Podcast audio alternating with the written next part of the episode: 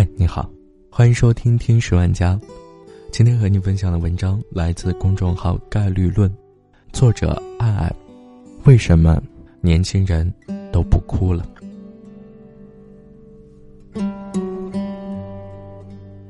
这几天在追一档讲经纪人的综艺，里面有个叫奇仔的年轻经纪人，负责的艺人爆红，面临巨大的职业挑战。有一次离家去机场的路上，他一边回看消息，一边盘算着艺人跨年晚会的安排。聊着聊着，突然情绪失控，开始落泪。我发现我总在去机场的路上哭，因为去机场的路上经常都是自己，然后就是该发泄就发泄了。节目播了两期，他哭了三次。神奇的是，每次哭完没多久。他就又精神抖擞的开始后面的工作。好像很多时候，我们因为不知怎样面对糟糕的生活和不如意的自己，唯有靠崩溃来熬过去。今天的这篇文章也是关于崩溃和自愈。我们找了五个曾经处于崩溃边缘的人，和他们聊了聊最崩溃的那个夜晚，以及他们都是如何度过的。第一个朋友叫做一座城，二十七岁，是一名新媒体运营。他说，去年工作不顺，我裸辞了。工作没有着落的那段时间，和女朋友的感情也出现了问题。他说，跟着我看不到未来，提了分手，我没挽留。那个晚上，我听了一个晚上的郭德纲相声，强迫自己笑出声，好像就能减少点痛苦。那之后，我养成了一个习惯，每天只吃一顿饭，让自己变得很饿，然后大吃一顿，很有满足感。后来这件事儿被我的父母知道了，几乎每天他们都会给我打电话。原来生活再难，还有父母一直在身边。也是这个时候，我才明白，我已经不再是小孩子，该为自己的未来负责，也为父母负责。我开始晚上出去跑步。第二天七点起床，好好吃顿早饭，然后去附近的书店改简历、投简历、看书。新工作入职的第一天，我便走出来了，因为没有时间再让我崩溃，我要工作。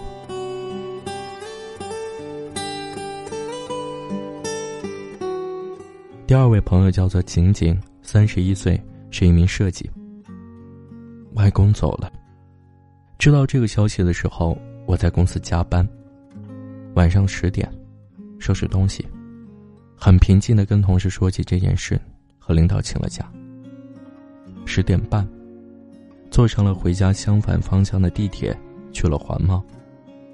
那有一个很大的天台，以前很喜欢和一群朋友一起来这儿聊天唠家常。那晚，只有我一个人。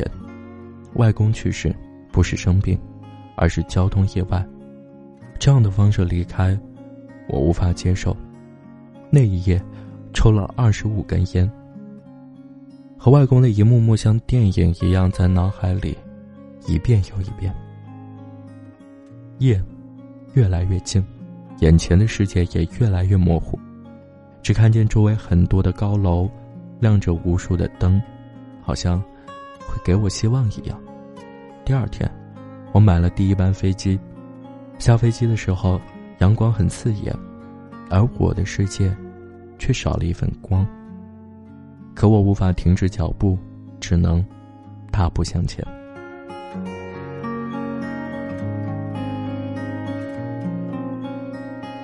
第三位朋友名字叫尚，三十岁，插画师。这个年纪还未成家立业的我。一直忍受着来自家人的催婚，以前我并不在意，可是今年刚过完三十岁生日的我，创作上遇到瓶颈，工作带来的疲累感，以及未来在哪里生存发展一系列的问题，让我变得越来越焦虑。最崩溃的是，连女朋友也不理解我。那天我们大吵了一架，晚上她没回来，我在外面走了一夜的路。冷战几天之后，我开始意识到自己的问题，做了很多事，缓和我们之间的关系。情人节那天，女朋友答应了我的求婚。工作上，我也开始尝试突破原来的画风，慢慢的有了新的灵感和思路。那晚之后，我明白了那些话：很多问题本身不是问题，面对问题时的态度才是问题。第四位朋友叫做林，二十二岁，广告策划。我大学学的是食品专业，实习的时候在食品厂，条件特别恶劣，当时就对这个行业特别绝望。大家都在找工作了，我依旧很迷茫，整天在宿舍打游戏。后来我和我三个同学一起去面试，三个岗位招了两个，只有我被刷了。我开始怀疑自己，回来之后在床上躺了一个星期。第八天晚上，我在宿舍看。当幸福来敲门，不知道怎么的就想起了我妈，想起小时候家里很穷，村里改造，要装一个新的电表需要五十块钱，我们家真的连五十块钱都拿不出来，我妈哭了一个下午，那一瞬间，我没有哭，只是心像被钻地一样疼，内心有个声音告诉我不能再颓废了。我开始向学长取经、改简历、跑招聘会、学面试技巧，虽然过程有些曲折，但最后的工作还是找到了。工作快满一年了，每当我熬不过去的时候，那个夜晚成了我挺过去的精神支柱。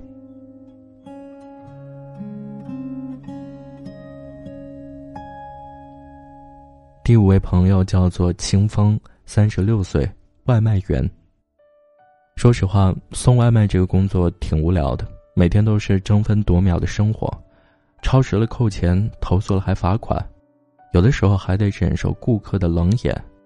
印象最深的是，有天晚上下着大暴雨，我一次领了四份，前三个都顺利送完了，在送最后一份的路上，就发现手机没话费了，只能去附近充了话费。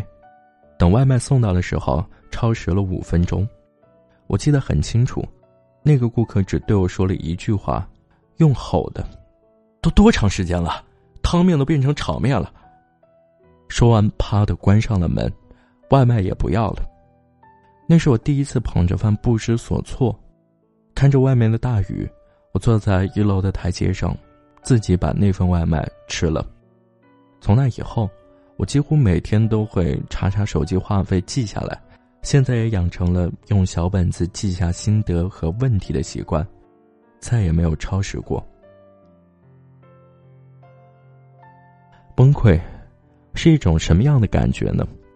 是有一根弦在脑袋里绷到了最紧，突然松开；是极力的想要微笑，但突然哭了出来；是所有的柔软全部暴露，无力感侵袭全身，堵住的胸口。却开始松弛。最难过的其实不是崩溃的时候，而是咬牙撑着，不让自己崩了的时候。有次大崩溃的时候，在视频网站里搜索“悲伤”“流泪”“大哭”“丧”等一系列词汇，然后点进去了中岛美嘉的一个演唱会视频。演唱这首歌时，他已经耳机发作，听不清自己的声音。却还是努力找着节奏，用力的把歌词唱出来。在唱到“曾经我也想一了百了”这句话的时候，屏幕瞬间被弹幕淹没，不由泪目。大概人们都是这样走过来的吧：焦虑、无力、崩溃、恢复、自愈。在被生活打趴下的时候，一次又一次的勉力站起来，跑到黑暗中，然后。杀出一片光明。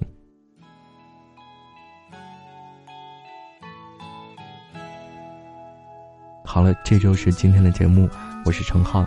如果你喜欢我们的节目的话，欢迎把我们的节目分享出去。